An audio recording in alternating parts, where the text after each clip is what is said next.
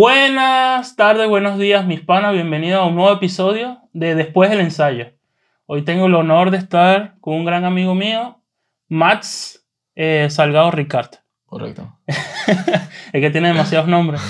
Y bueno, a él yo lo conocí en el, en el festival de la Schleswig-Holstein, que tocamos el, en el verano pasado, el verano del 2021, por si estás viendo este video en algún día en el futuro. y hoy estamos desde Berlín, estamos transmitiendo desde Berlín. Correcto. desde nuestra habitación de hotel en Berlín. que dentro de pocas horas tenemos la audición para tercer corno de la Deutsche Oper, la ópera alemana de Berlín. Y decidimos compartir habitación juntos para hacer la prueba. ¿Cómo estás, Max? Pues muy bien, aquí contento de estar en tu podcast. Invitadísimo. Aunque tú vives en Freiburg. Y... Yo, soy de, yo vivo en Freiburg, sí. Pero tú eres de Barcelona. Yo soy de Barcelona y estoy ¿Barcelona ciudad? Barcelona ciudad. Sí, sí, sí. O sea, el verdadero catalán de los catalanes. sí, sí, pero vivo ahora en Freiburg, estoy estudiando máster. Freiburg es una ciudad que se encuentra unas dos horas de carro, hora, bueno, una hora con el tren rápido. Y Max nunca quiso visitarme y por eso estamos haciendo el episodio de Berlín. Porque nos vemos en las pruebas ya, tío. Sí. Bueno, aunque primera prueba que en la que coincidimos. No, coincidimos en Estrasburgo. Ah, ¿verdad? En, en Pero Francia. casi no nos conocíamos. Sí, ahí me acuerdo que me preguntaste, ¿ya se puede entrar? sí, solo compartimos la sala de, de calentamiento. Es verdad. Sí, sí. Bueno, este, aparte de eso, hoy queríamos tocar un punto para ustedes que, que puede ser muy interesante, que son las audiciones.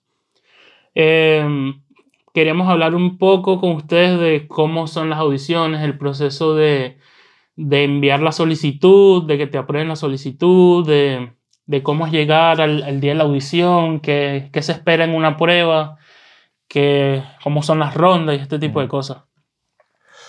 Sí, sí. O sea, para nosotros creo que es un punto importante, ¿no? Llega cuando llega sobre todo el máster, que es cuando intentas claro, gan por, ganar trabajo, ¿no? Porque en el bachelor lo que uno intenta en la carrera es como, ¿cómo se dice? Aprender la técnica, Claro. el repertorio, y ya el máster es como la especialización. Y ya es cuando, como más o menos cuando tu profesor te empieza a decir, mira, tienes que ir empezando a Mm. buscar trabajo. Sí, sí. Y te lanza tu, bueno, haz esta audición, esta no, esta sí, esta no, esta sí. Sí, y eso es lo que hacemos al final, ¿no? Ir probando, ir por todos los sitios, Ujú. a ver si alguna cae. Yo, yo creo que muchas personas creen que hacer audiciones es como tú audicionas en la que quieras y, Ya. y ganas el puesto donde no, y, y no, no es así. no es tan fácil. Sí, sí, yo creo que es un proceso que poca gente conoce, sobre todo de gente que no está en el mundo de la música, ¿no? Yo tengo muchos amigos que cuando digo que soy músico, pues les parece muy, muy bonito todo, pero que al final es como, en- entre comillas, como cualquier trabajo, ¿no? Tienes que hacer una oposición. Sí. Y es como, no, nosotros como músicos de orquesta no, a menos que seas una eminencia y, y toques muy bien y tengas mucho talento, y, que hay casos, ¿no? Mm, Por lo general nosotros no decidimos dónde queremos tocar. Es como donde nos, nos, Donde nos elijan. Donde nos quieran. Es como los Pokémon, yo te elijo. Sí, sí. Sí, es un poco así. O sea, no podemos pensar nunca en una ciudad donde vivir tampoco. sí. Es donde, donde sea. Y claro, muchas veces uno se registra para audiciones grandes, de orquestas buenas, de ciudades importantes, y muchas veces ni, ni te toman en cuenta si no No. tienes una, una experiencia previa. Claro. Pero es más que todo, tú vas y te registras a todas las audiciones posibles, Sí, sí. Y ya si te invitan vas y las haces, y, y es más que todo a probar suerte. Pero la suerte para mí es como el punto donde se encuentra el trabajo, Mm. el trabajo duro y la oportunidad. Eso, Eso es. ser- sería la, Sí, la sí. suerte. Sí, justo, justo estos días estaba hablando, sí, creíamos con unos amigos y creíamos en la suerte y tal. Y yo que, que- yo creo que al menos para los músicos hablar de la suerte es como un poco menospreciar a veces nuestro trabajo, ¿no? Que al final la suerte esta la ganas pues con gente que te da oportunidades, pero a veces por tu talento y trabajo. ¿no? Sí, porque muchas veces decimos, oh, este ganó ya y eso, eso fue pura suerte, pero este, me pasó a mí también que hay gente que como, ya hablaremos de ello más adelante, pero en las rondas, Mm. las audiciones tienen ciertas rondas y reglas, este, que mm, ponte tú, tú pasas a la final y no ganaste, entonces la gente es como, ah, tú no ganaste y, y has llegado tantas finales y siempre llegas a las finales y no ganas, y es como, hay muchos factores que Hombre. influyen a que, que, que, que ganes o pierdas. Y es como, tú no te presentas solo a la audición. Claro. Habrán 30 personas como tú, como yo, Sí, sí. que también están deseando tener su plaza. Eh, el ya, y luego entra ya el gusto de, de la orquesta, del jurado. También. Sí, sí. A algunos les gusta la sopa de, de, papa, de papa y otras les gusta la sopa de cebolla, Sí, sí, ¿sabes? Y la otra es como que, si bien es un poco de suerte, tampoco puedes menes- menospreciar el trabajo de, de la persona. Claro. Porque más que sea, llegó ahí. Claro.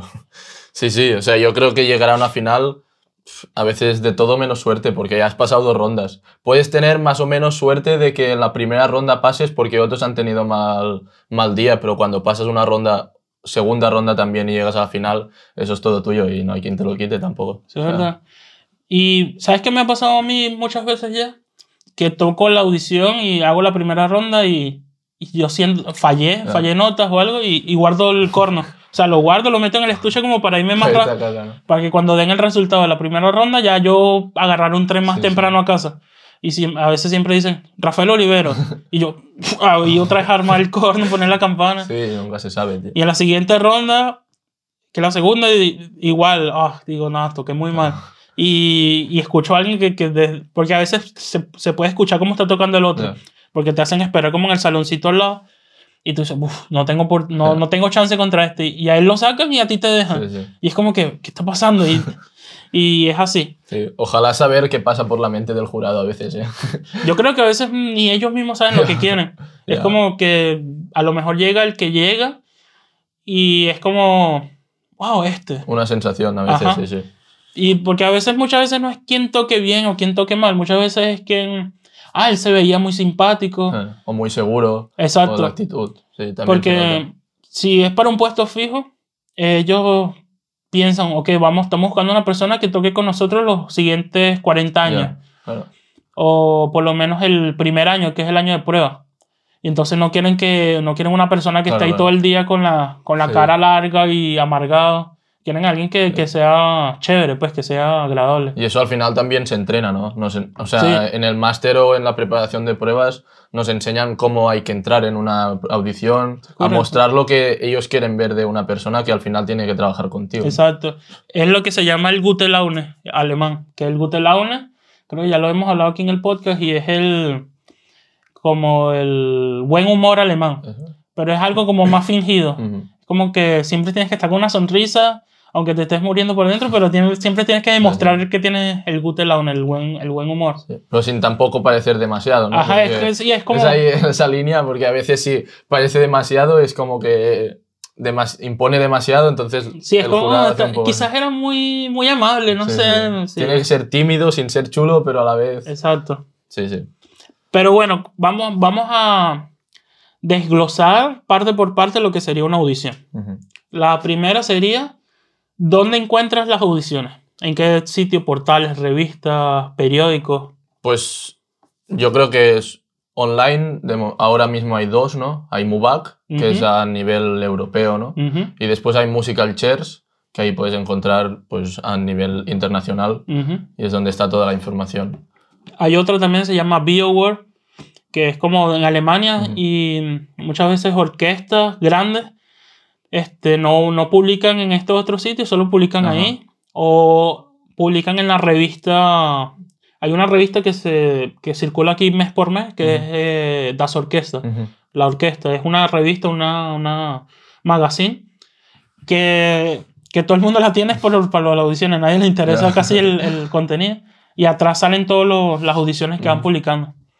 Pues sí. Y a, a ver, yo creo que Mubac es realmente bastante útil porque ahí tienes todo tu perfil, ¿no? Todos tus documentos que tienes que mandar y no tienes que mandar correos individualmente. Tienes ahí Exacto. todo. Aunque, ¿sabes? Am- Desde hace unos años para acá, desde que salió MUBAC, porque yo llevo seis años viviendo aquí en Alemania, y al principio no había MUBAC, los primeros tres años Ujú. que yo estuve. Te tenías que, me recuerdo que a veces tenías que enviar el correo físico con, con todos los papeles y con una carta de, de presentación.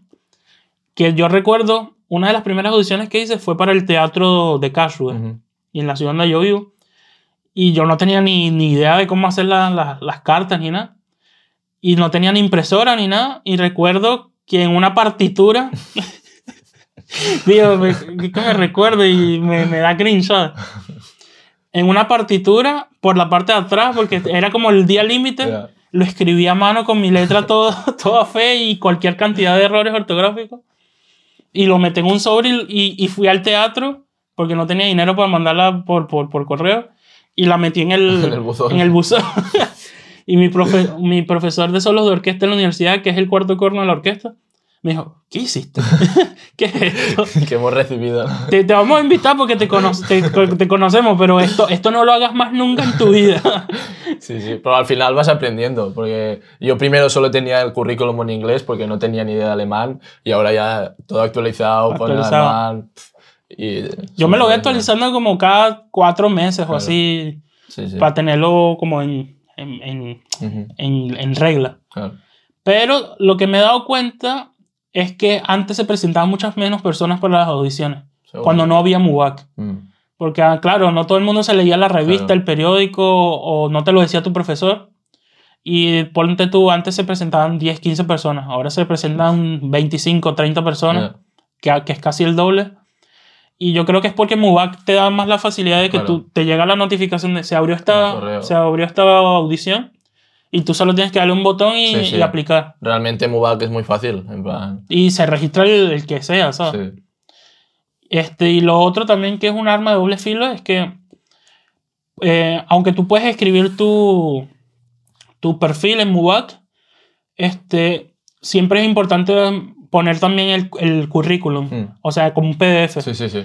Este, porque muchas veces me contó un amigo que ya tiene su puesto, que lo que hace es que la orquesta tiene su cuenta de MUBAC. Y cuando abren audiciones, la fila decide a quién van a invitar. Es como, este, es- estos son nuestros seleccionados. Y ellos vienen a la audición y va a estar toda la orquesta, así para un puesto fijo. Y a la fila, cuando le llegan las solicitudes, le dan como la cuenta de la orquesta, le abren como un link y es como, como un Tinder, básicamente Les, les va apareciendo... les va apareciendo, entonces este es el este es el perfil, tal, entonces también aunque no hayan mandado audios, videos, si tienes audios y videos ahí, te los ven. Ya. Y entonces puede ser bueno que montes tus videos ahí o tus audios, pero ya se pierde como esa la mística Ya. de que tocará bien o no. Entonces si ya ven tu video y no les gusta, es como ya no, no te invitan. Hombre, yo creo que también es muy importante tener bien escrito un currículum, ¿no? Sí. Que sea fácil de leer, sobre Y todo. ordenadito y y- ordenado. Y que no sean 500 Y páginas. sin ser texto, solo esquemático, porque al final, si una orquesta recibe 60 o 70 Ujú. solicitudes, no se van a leer todo lo. Si cada quien manda cinco páginas por si... No se lo van a leer, quieren ver lo primero ahí, Sí. y yo creo que eso es importante también, tenerlo al día. Sí. Y em, que aparte de eso de que MUBAC te da la facilidad, es eso también que aplican muchas más Claro. personas ahora que, Pues que está mucho antes. más fácil. Y ahora después de la pandemia, como que todo el mundo dijo, oh, me tengo que ganar un puesto porque si vuelve otra pandemia ya, ya me muero, ¿sabes? Sí, sí. Y entonces ahora ves que están audicionando una cantidad de gente impresionante. Mucha gente. Como que ya todo el mundo, o sea, cayó en cuenta de que la vida no es un juego y te tienes que ganar un puesto sí o sí. Bueno, ese sería el primer paso. Entonces, recapitulemos. Tenemos MUBAC Online, BioWare y Music, Musical Music Shares. Musical Shares. Este, también habrán otros portales, pero no, creo que no son tan relevantes como No. estos tres. Yo creo que estos tres son los que están más al día, ¿no? De, Ujú. de las pruebas que hay ahora mismo.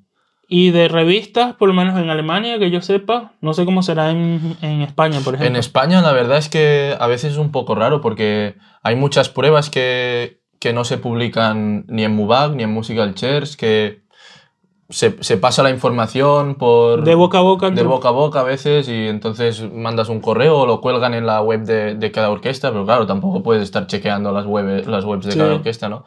Pero, pero al final, si tienes, si conoces gente, te acabas enterando ¿no? Sí. de los conservatorios. Eso es verdad, porque muchas. Hay veces que las orquestas no, como que no quieren como pagar publicidad o algo y solo dicen, bueno, lo ponemos en nuestra Ah. página y ya. Mm. Pero claro, si no estás al pendiente, Claro. no, no, no te enteras estar- Sí, sí. Y bueno, la revista sería Das Orquesta, aquí en Alemania, que también es muy buena y es interesante. Mm. Que por lo general cada profesor o cada universidad recibe como mensualmente esa revista Y por lo menos en la sala de, de corno de, de mi universidad, mi profesor siempre pone una Ujú. sobre el piano y, y tú llegas y, y te la vas viendo y le tomas fotos a, la- a las que te interesan. Ujú. Bueno, segundo punto sería cómo, eh, cómo aplico. Ya, ya tenemos la, la plataforma, cómo, cómo aplicamos a esas audiciones.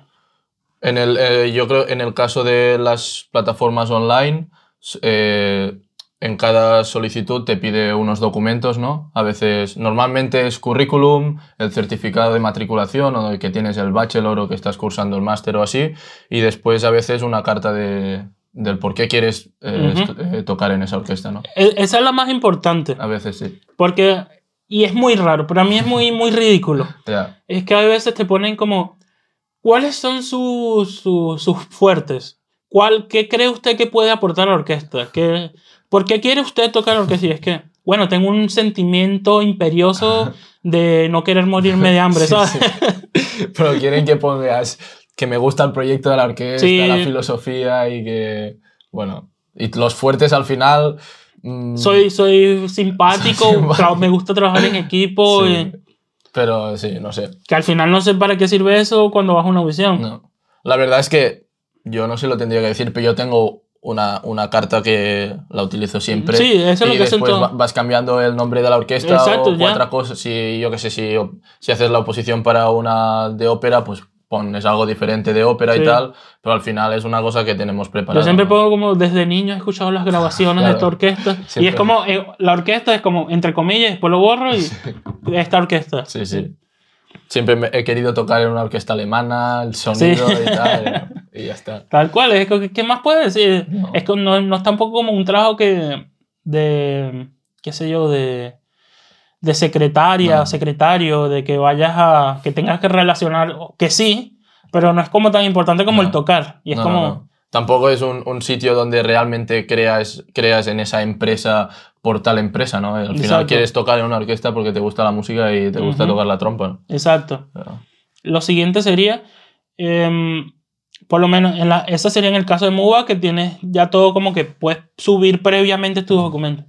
En las otras sería enviar un correo con la misma cartica presentándote de que yo soy tal persona, esta es mi, mi dirección, esta, me quiero registrar a tal audición, este, por correo, sino también por, por correo físico. Lo siguiente es cuando a la hora, ¿qué es lo que busca por lo menos la orquesta o la fila para invitarte, para poder invitarte? ¿Qué sería lo que buscaría? Hombre, yo creo que en orquestas profesionales así buscan que, que hayas tenido un poco de actividad, ¿no? De, yo creo, sobre todo, que estudies, que estés estudiando en una universidad alemana o europea Ujú.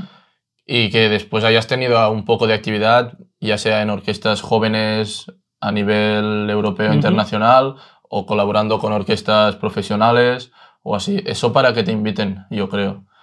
Que Pero vean que por lo menos estás en el que estás camino. en activo, que, que has tenido esas oportunidades para, saber, para haber tenido esa experiencia tocando, ¿no? Porque lo que pasa mucho también es que por lo menos hay una persona que esté en su último semestre del máster y en el bachelor y en el camino al máster nunca Claro. hizo nada. Entonces ya es como, ellos se preguntan, "Mm, esta persona, ¿será que le invitamos? O sea, tiene un máster, pero, pero no tiene currículum, no, tiene, no tiene experiencia. Entonces ya ahí es más difícil que te inviten.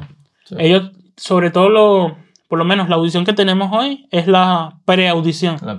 Porque como somos estudiantes y la orquesta es muy buena, por lo general lo que hacen en las orquestas buenas es que a los estudiantes los invitan, aunque tengas experiencia o no, Sí, sí. si eres estudiante y no tienes un puesto ya ganado, te invitan a una preaudición un día o dos días antes y de ahí de, qué sé yo, quizás 20 personas tomarán a una o dos Oh, para sí. que tengan posibilidades de ganar la audición, para que al día siguiente se enfrenten con los profesionales Claro. y, Ujú. y hagan la audición principal. Sí. Pues bueno, nos- nosotros yo creo como estudiantes y como gente que estamos empezando en este... Bueno, tú ya llevas más tiempo, pero yo, por ejemplo, estoy empezando a hacer pruebas ahora. Nos sirven perfectamente estas pruebas Claro, para foguearte. para, para pasar el, el Mozart para nosotros la primera ronda y tal. Nos sirve igual que una orquesta más, más pequeñita, Sí. ¿no? Sí, Pero exactamente igual. Porque al final te echas tu viaje Claro. y vas y toques y tienes igual los mismos nervios, son los mismos Sí, nervios sí. de la preaudición que en la ronda principal. Sí, sí. O sea, eso no te lo quita nadie. Y la experiencia de ya tener como ese... Claro. Al ruedo, salir Mm. al ruedo y hacerlo. Sí, Yo creo que hay mucha- muy poca gente que, que en la primera audición haya ganado. ¿Sabes? En la primera audición que haya hecho en su vida haya ganado. Yo creo que es una cosa que tienes que acostumbrarte a la sensación, Sí. a lo que quieren también, a lo que... Porque tú puedes tener una idea de la pieza esa, pero te tienes que adaptar a lo que ellos quieren, ¿sabes? Sí, y muchas veces aquí en Alemania es como algo muy específico lo que Mm. quieren. Bueno, no muy específico, eh, varía mucho en realidad, pero quieren como un estilo que se ha, se ha tocado aquí desde hace Claro. cientos de años. Por lo menos no quieren vibrato. Nada. Aquí no quieren vibrato. Aquí no quieren cosas raras, creciendo donde no los hay, disminuyendo donde no los hay. Ujú. No quieren eh, un fraseo co- como que el que no conocen y han escuchado en sus grabaciones. Como que quieren algo que, que es como el tocar el pro spiel como se ha tocado toda la vida. Sí, como una forma de tocar las audiciones.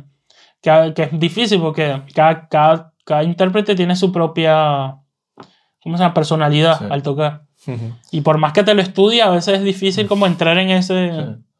Sí, yo creo que buscan eso un poco, ¿no? Que todos toquemos de una manera, ¿no? En la audición y ya después cuando tengas tu plaza Ya puedes hacer variar, lo que puedes quieras. hacer lo que quieras, ¿no? Pero sí que es importante adaptarte. Pues, por ejemplo, yo que vengo de, de España se toca bastante diferente. Se toca con un color muy, muy mucho más oscuro y, y al llegar aquí lo primero que nos dijeron fue Abrir la mano. abrir la mano y, y darle, ¿no? Y eso se nota porque al final se toca diferente y tienes que adaptarte sobre Sí. todo. Y pues sí.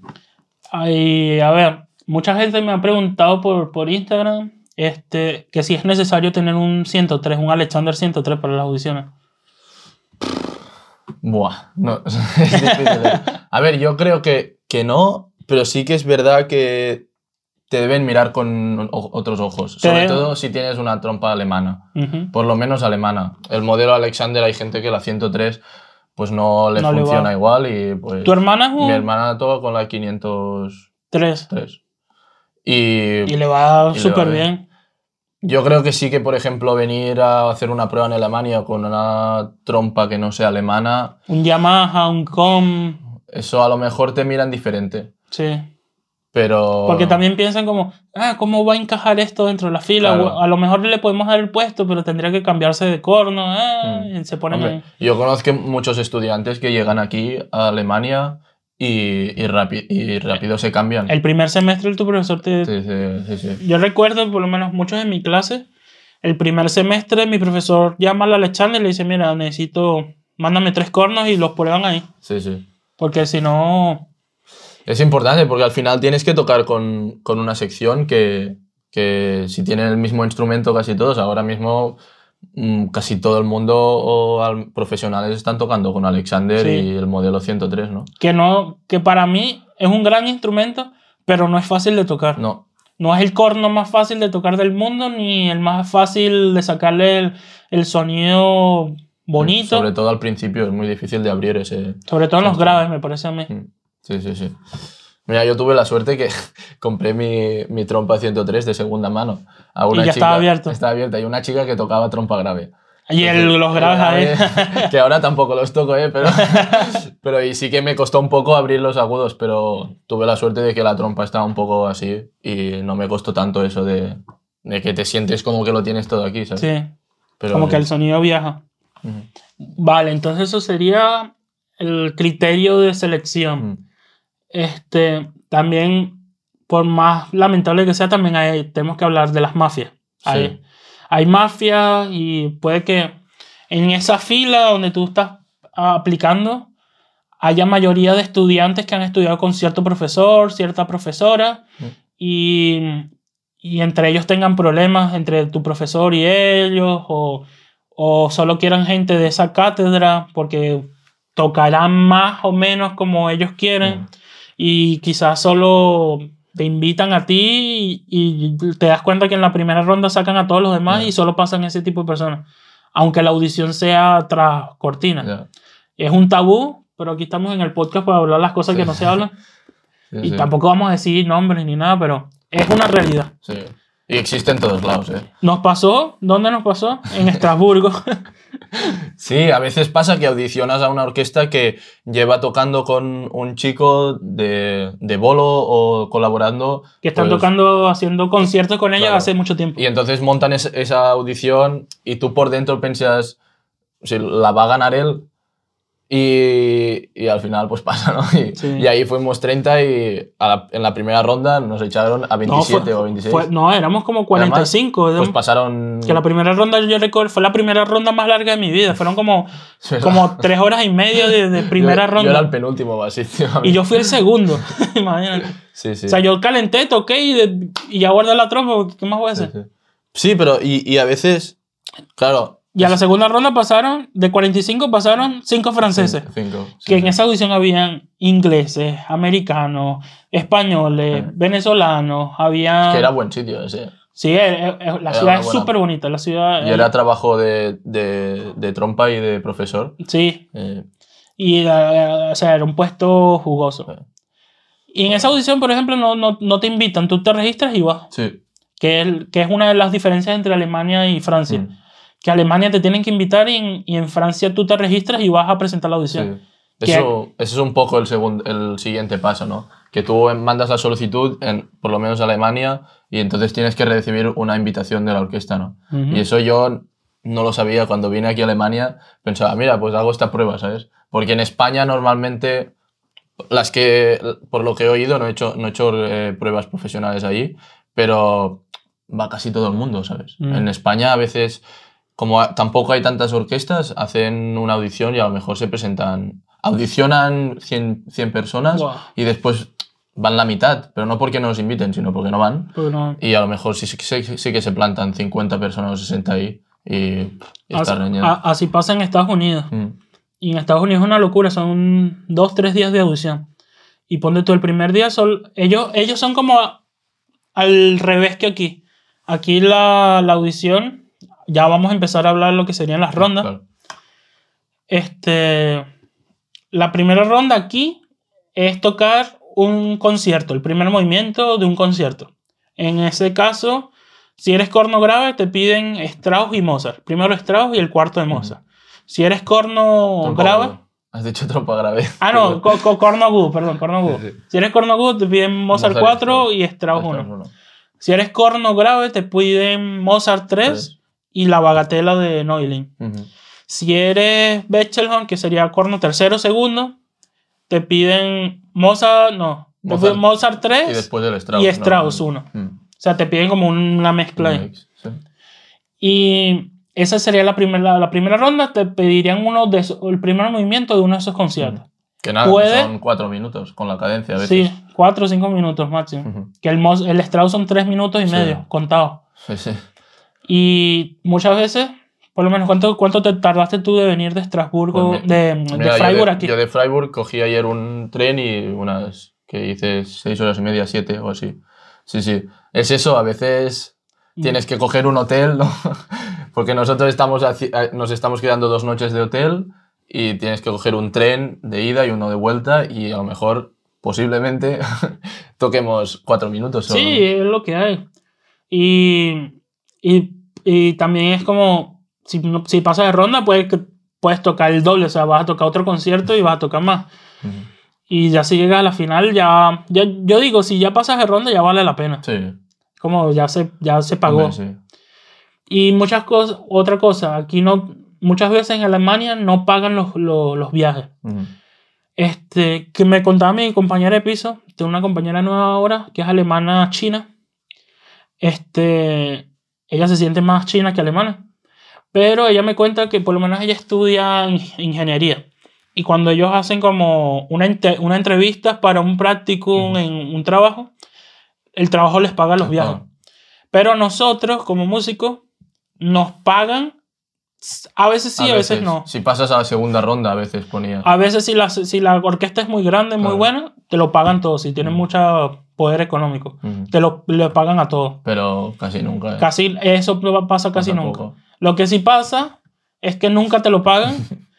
y lo, la otra cosa es que te dan como un incentivo que solo se lo van a pagar a las personas que lleguen a la segunda Sí. ronda. Entonces, de 30 personas que se hayan presentado, a lo mejor pasarán 6, Seis, 5 sí, a la a segunda ronda. eso. A esos 5 le van a pagar su- sus Sí, sí. viajes. A veces, em, casi siempre sin hotel. No te pagan el hotel, solo, Solo te, en tren. solo el tren. Que lo bueno, los trenes son ya caros. Ya, ya está bien, hombre. Es una ayuda, ¿no? Pero muchas veces te lo pagas tú y te lo tienes que pagar y al final tampoco nos quejamos, ¿no? Porque es lo que tenemos que hacer, es a lo que nos queremos dedicar. O sea que... A ver, entonces, eso sería lo otro. Vamos a hacer un inciso. Recibiste esta audición, o sea, tu invitación a la audición. ¿Qué sería el siguiente paso? Sería comprar los tickets de... de- Sí, yo creo que el siguiente paso es planearte un poco. Bueno, a veces también durante el tiempo en que tú has, has tirado la solicitud y que te invitan, a veces o aparecen otras solicitudes o, O pasa un mes y o pasa un mes o y miras información y tal y te hasta das te cuenta. olvidas de que te, te registraste para esa audición. Y, y a lo mejor primero tienes que decidir si quieres ir o no, ¿no? Porque, yo qué sé, si, si crees que no eres capaz o porque no tienes tiempo de preparar esa O audición dinero. de- o el dinero, pues bueno. Y una vez has decidido que sí, pues yo creo que es mirar lo que te piden, ¿no? Eh, normalmente sí que la primera y segunda ronda es, es lo mismo. Si, si haces audición para trompa aguda, pues eso, Mozart y Strauss. Pero después cada, cada audición tiene sus, sus partes de orquesta que te piden, ¿no? Y cuando es una orquesta sinfónica o cuando es de ópera, sobre todo cambia mucho. Eso es verdad. En la orquesta de ópera te piden más repertorio operístico, valga la redundancia, pero te piden como más, eh, que si Caballero de la Rosa, Rosa en Cabalía, te piden más Sí. este, Cosi fan tutte, te piden más Las bodas de Fígaro, te piden Fidelio de, de Beethoven. Y si es más sin- orquesta sinfónica, también te piden, A veces. sí. muchas veces te piden solos de, de ópera. Mm. Porque son como, pero no te piden, si es verdad, no te piden tanto Claro. como... Y yo, por ejemplo, yo no estaba, yo nunca había hecho una prueba de ópera y muchos solos de los que hemos tenido que preparar para ahora en Berlín eran completamente nuevos, nuevos para mí.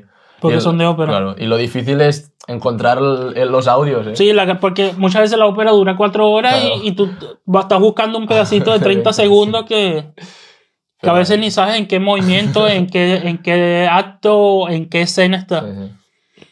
Sí, y ese es yo creo que el siguiente paso, ¿no? Mirar lo que te piden y empezar a estudiarlo. Empezar a prepararlo. A Tú, tú por lo menos cómo lo haces, pasas, tratas de estudiar los conciertos eh, todos los días o por lo menos cada ciertos días o te concentras más en los solos de orquesta.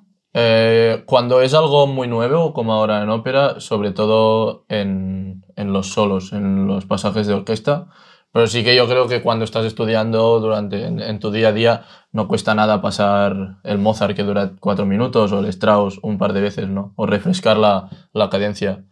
Y también depende, por ejemplo, si ahora mismo mi objetivo eh, es pasar, pasar alguna ronda, ¿no? Estoy empezando y, y entonces a veces tienes ese dilema de por qué estoy estudiando los solos y a lo mejor tengo ahí aún un proceso Sí. largo, ¿sabes? Como, ¿para qué me estoy estudiando los solos y quizás no, sale, no pasa ni de ronda con... Claro. Y muchas veces lo que hacen en la, en la segunda ronda, bueno, también en la primera. O sea, ahí no hay una verdad absoluta para No. todas las audiciones. Todas las audiciones son un mundo y todas son diferentes. Tú- yo he llegado a audiciones y te dicen, en la primera ronda queremos Mozart y Till. Ya. O queremos Mozart y séptima Beethoven Ujú. en la primera ronda. Y en la segunda ronda queremos Strauss, Vida de Héroe, Ujú. tercera de Brahms y este... Que está bien, ¿eh? También, yo creo. Porque Claro, para que toque un poquito. así tocas un poco más y ves y ven que, que no se encuentren sorpresas en, el, en la última ronda, ¿no? Sí, que lo que, siempre, lo que siempre pasa es que en la última ronda, que son en Alemania, porque ahí, ahí recuerdo que se me olvidó decir lo- los Estados Unidos. En Estados Unidos empiezan al revés. El primer día de audición son solos de orquesta solo. Mm. Y ya se- si pasas a la siguiente ronda, al día siguiente son, porque se presentan como 200 Ya, ya. personas. Al día siguiente ya son los, Los conciertos. Y en Estados Unidos son más tajantes, son más como, te ven fallando dos, tres notas, tocan la campanita siguiente. Ya. O sea, son, son más fríos, Sí, porque sí, sí. claro, son más gente, tienen que tratar Claro. de... Tienen que hacer ahí una criba. Sí, sí. Aquí, aquí va así y yo creo que a veces, no sé, pedir algún solo en el principio también estaría bien, algún pasaje orquestal, porque yo creo que hay muchas veces que, que les pasa que pasan dos rondas y, llegan a la final y, y no se esperan de ese candidato que toque así los solos y acaban dando las, las pruebas desiertas, que Sí. eso pasa mucho y da mucha rabia, Que a ¿no? mí alguien me dijo que en España el mejor candidato es Plaza Desierta. Porque ese gana todas las audiciones. en España es el que lo gana todo.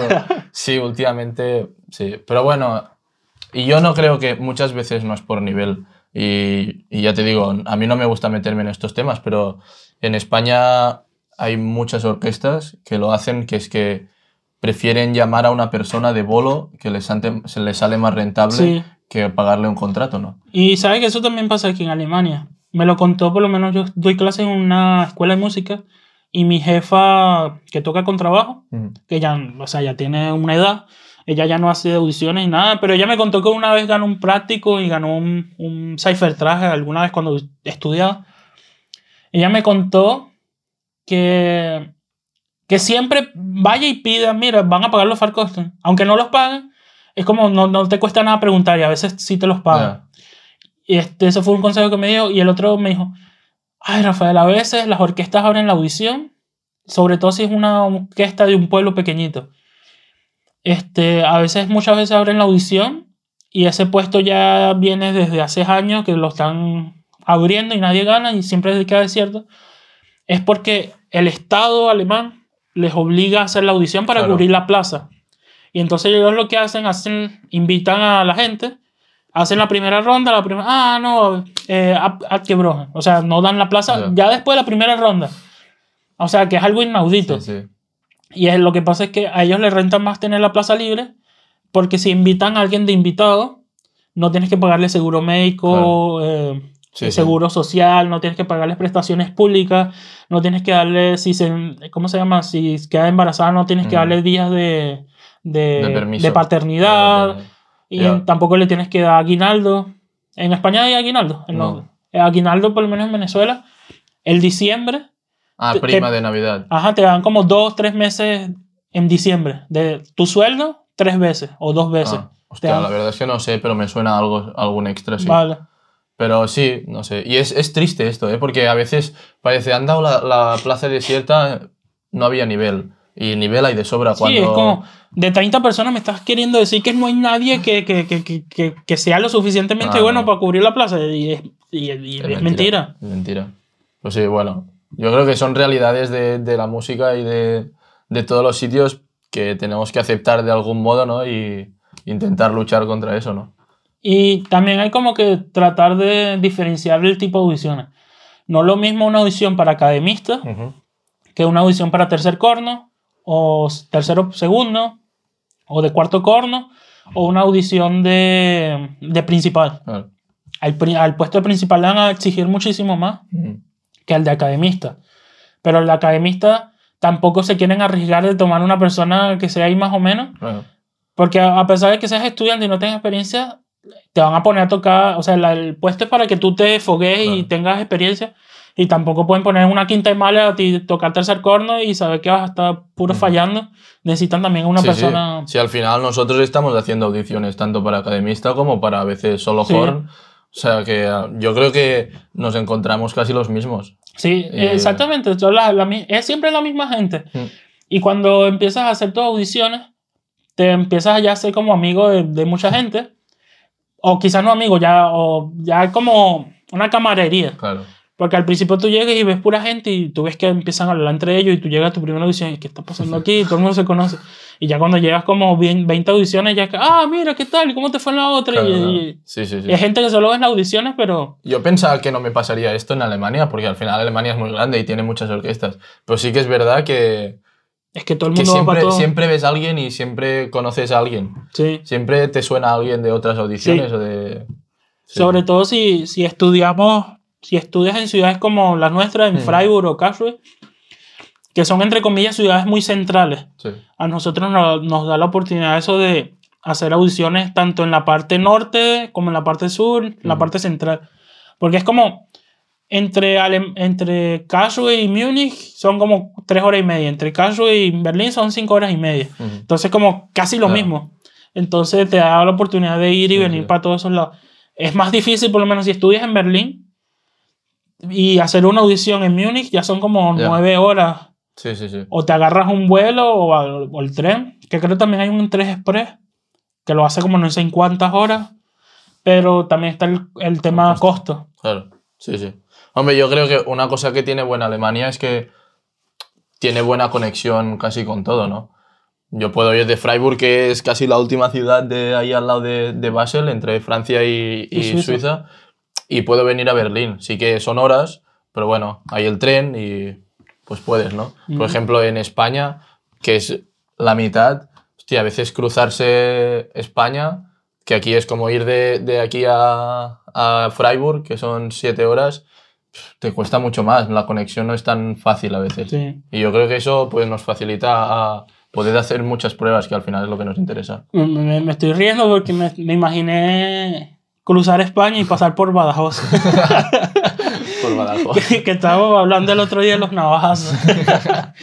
que yo no sé por qué siempre, no sé por qué, será porque lo he visto en otros podcasts, que, que pienso en Badajoz y pienso en algo peligroso. No sé. Badajoz es la. eh, Extremadura en sí es la comunidad eh, mejor con- peor conectada de España. Vale. Para ir, para ir allí, que ahora estuve en un encuentro en una orquesta joven allí, desde Freiburg tuve que hacer Freiburg-Barcelona, Barcelona-Sevilla en avión y Sevilla-Badajoz en un bus.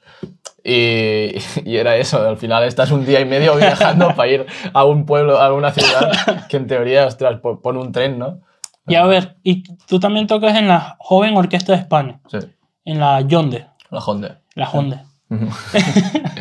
¿Y cómo fue tu audición ahí, por ejemplo? Pues mira, esta audición fue, no sé si justo antes de la pandemia o, o en medio de la pandemia y fue por vídeo.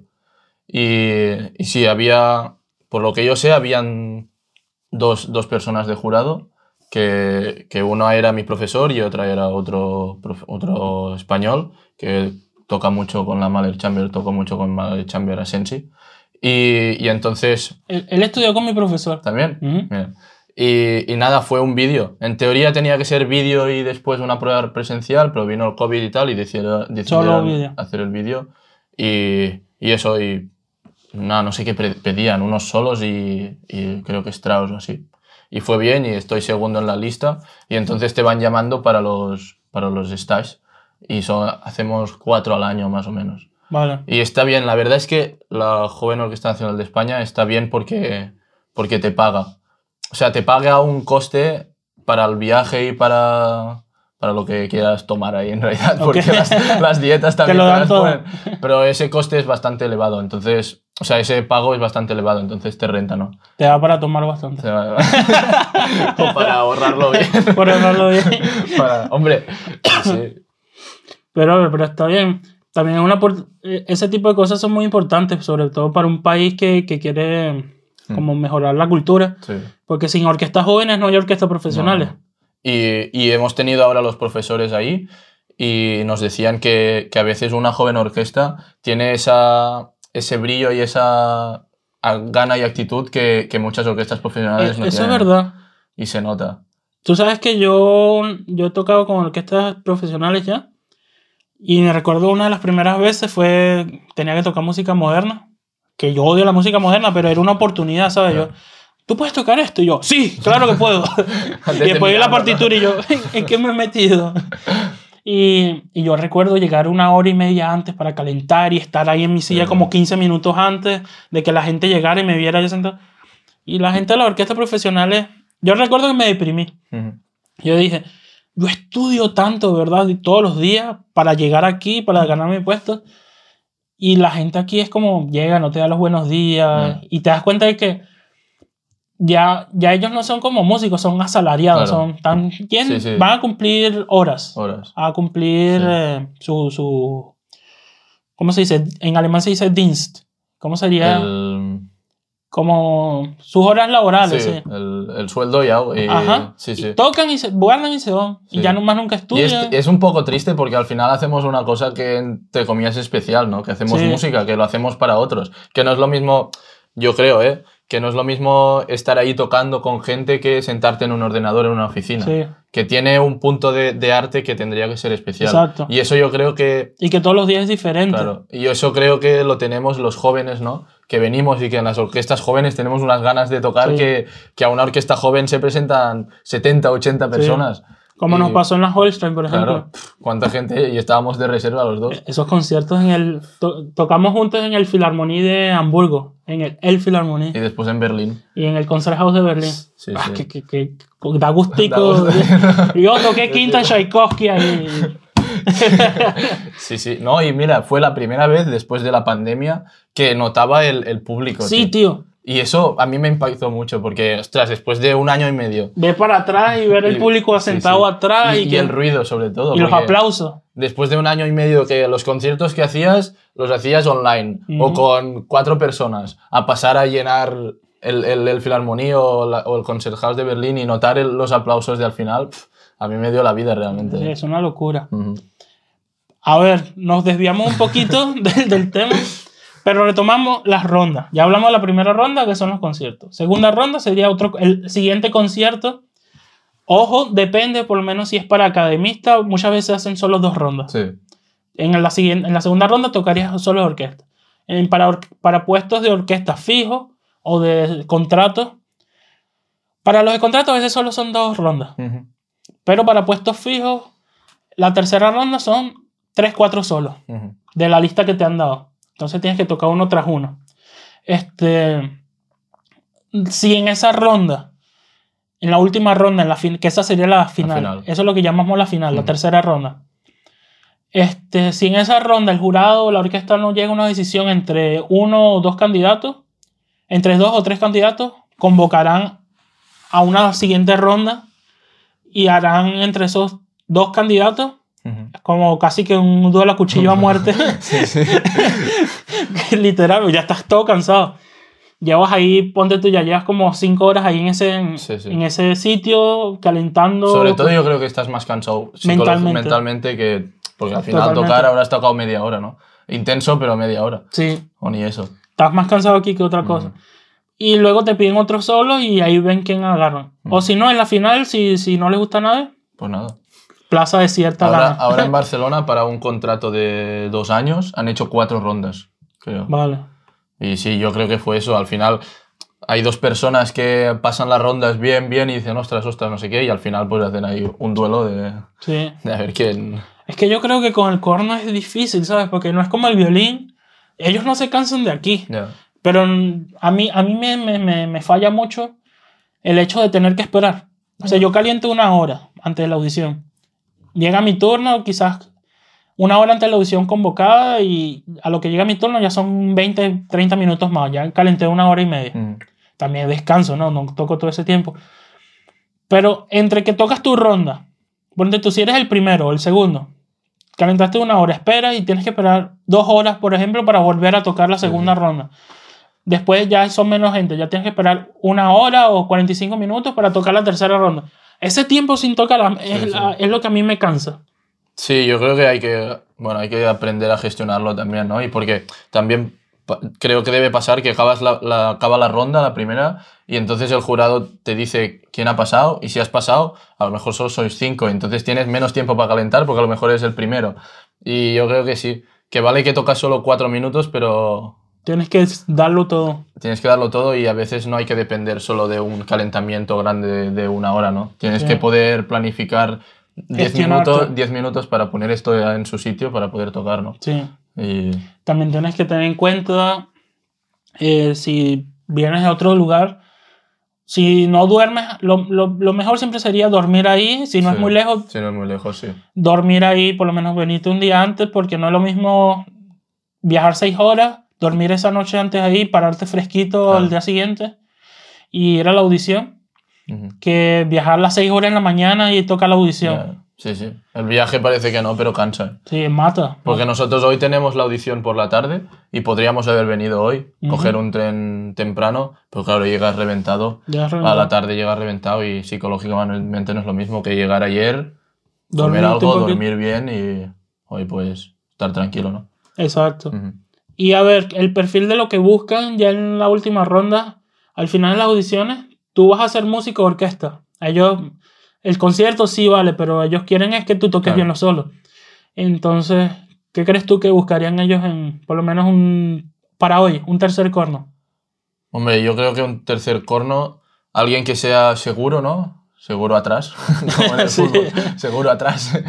y que yo creo que también cuando uno toca demuestra que se conoce la, la música que está tocando, ¿no?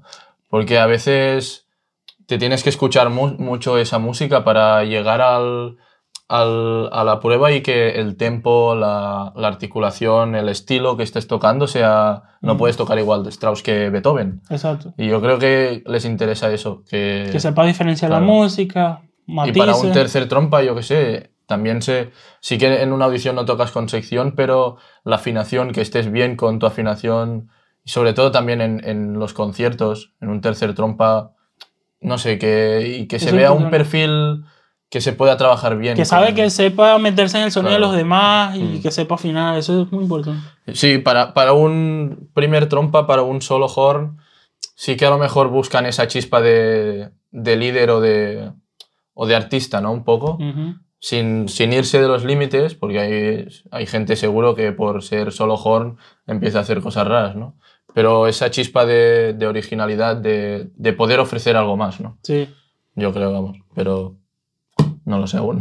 Sí, ya, eh, que cada orquesta tiene sus preferencias. Mm. Algunos quieren, por lo menos si son casas de ópera, quieren todo pi, pi, pi, así, todo preciso y bonito y, Mm.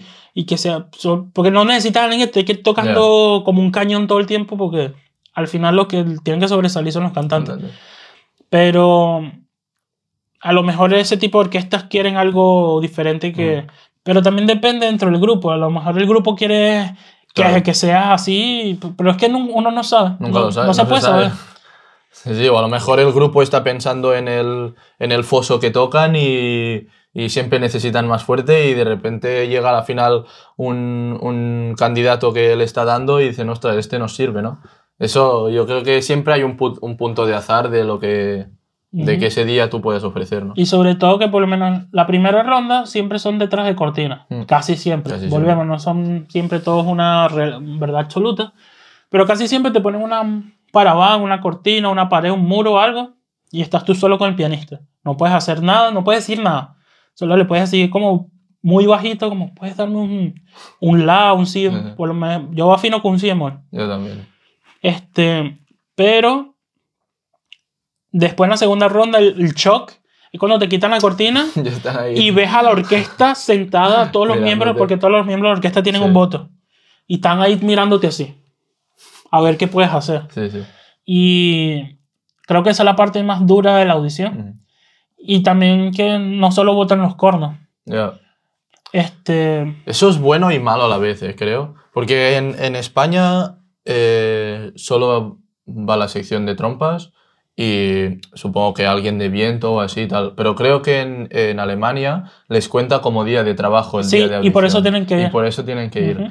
Entonces, claro, no sé hasta qué punto eh, un cello, un violino, un lo que sea, puede votar sobre tu manera de tocar la trompa. Sí que son músicos profesionales y seguro que muy buenos, pero no sé hasta qué punto vale lo mismo el voto de un trompista o de esto que no, no sé.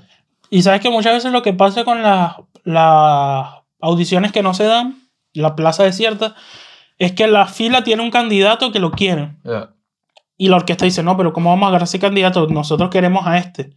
Y como que no hay un acuerdo entre partes y se tiene que cancelar la audición.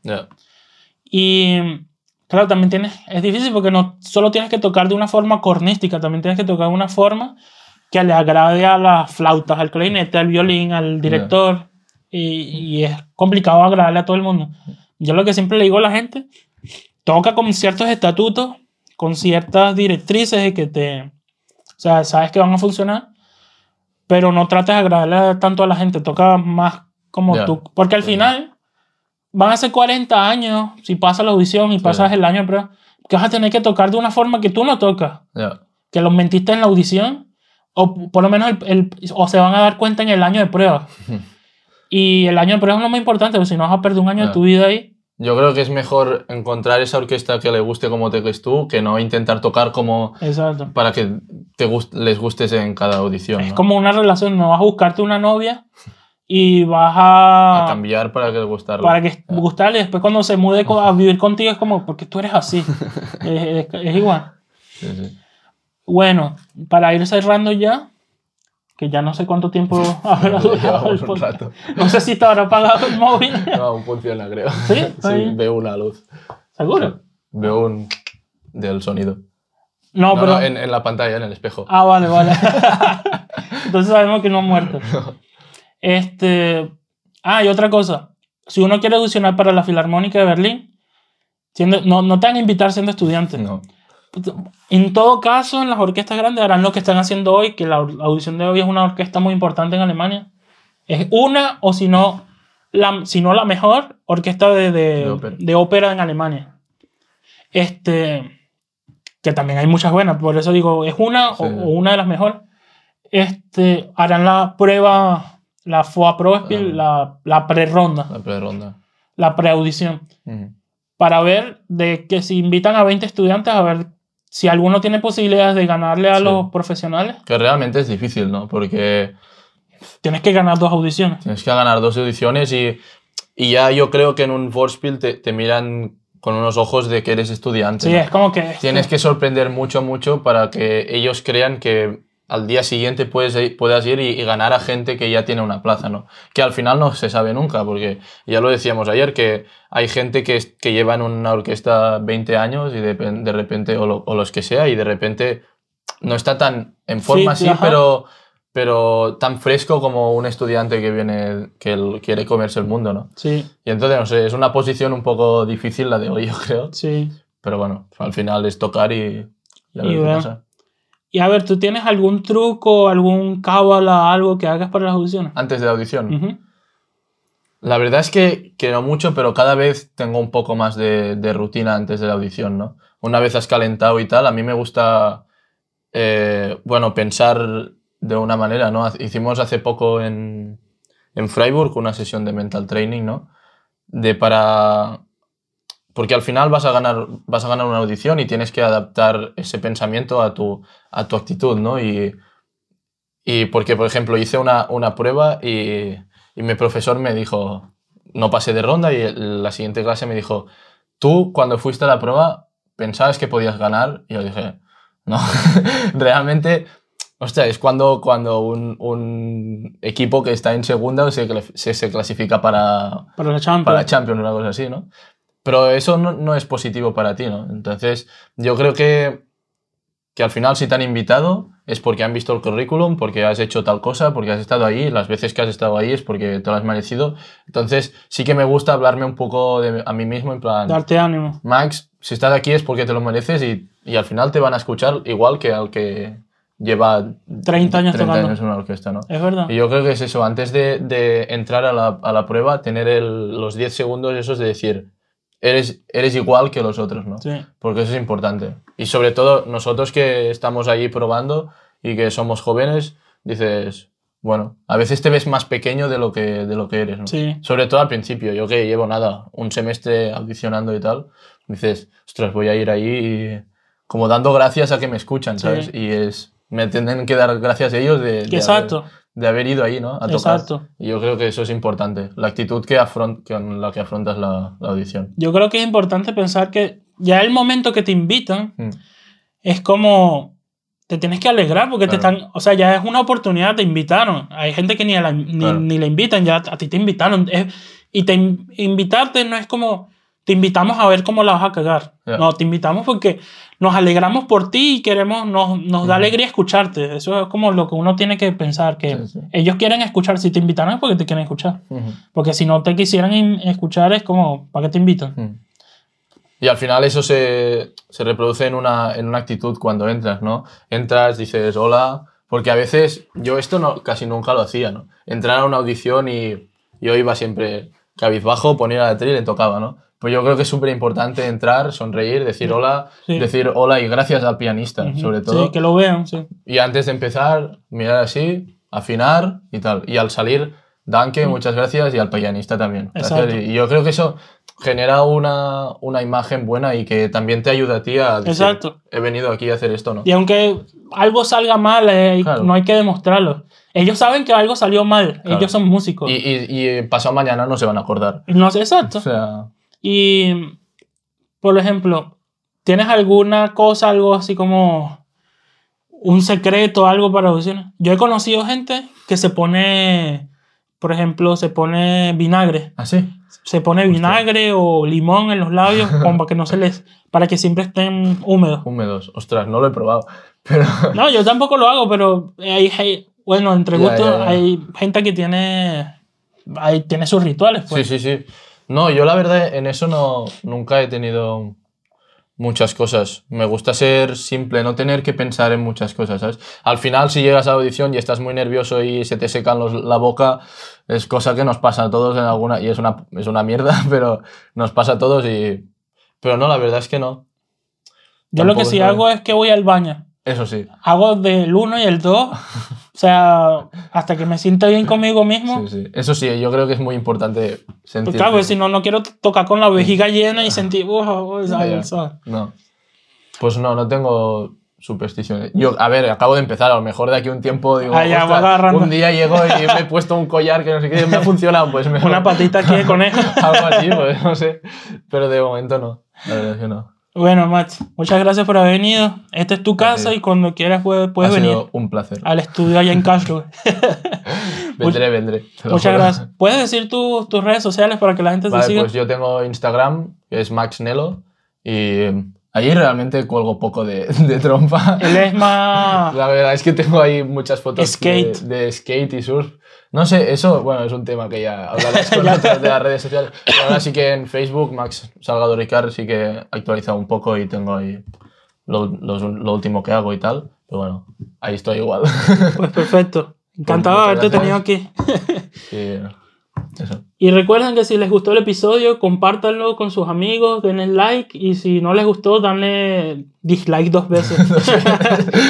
Presiona dos veces el botón de dislike. Eso, que funciona. Muchas gracias y nos vemos en el siguiente episodio.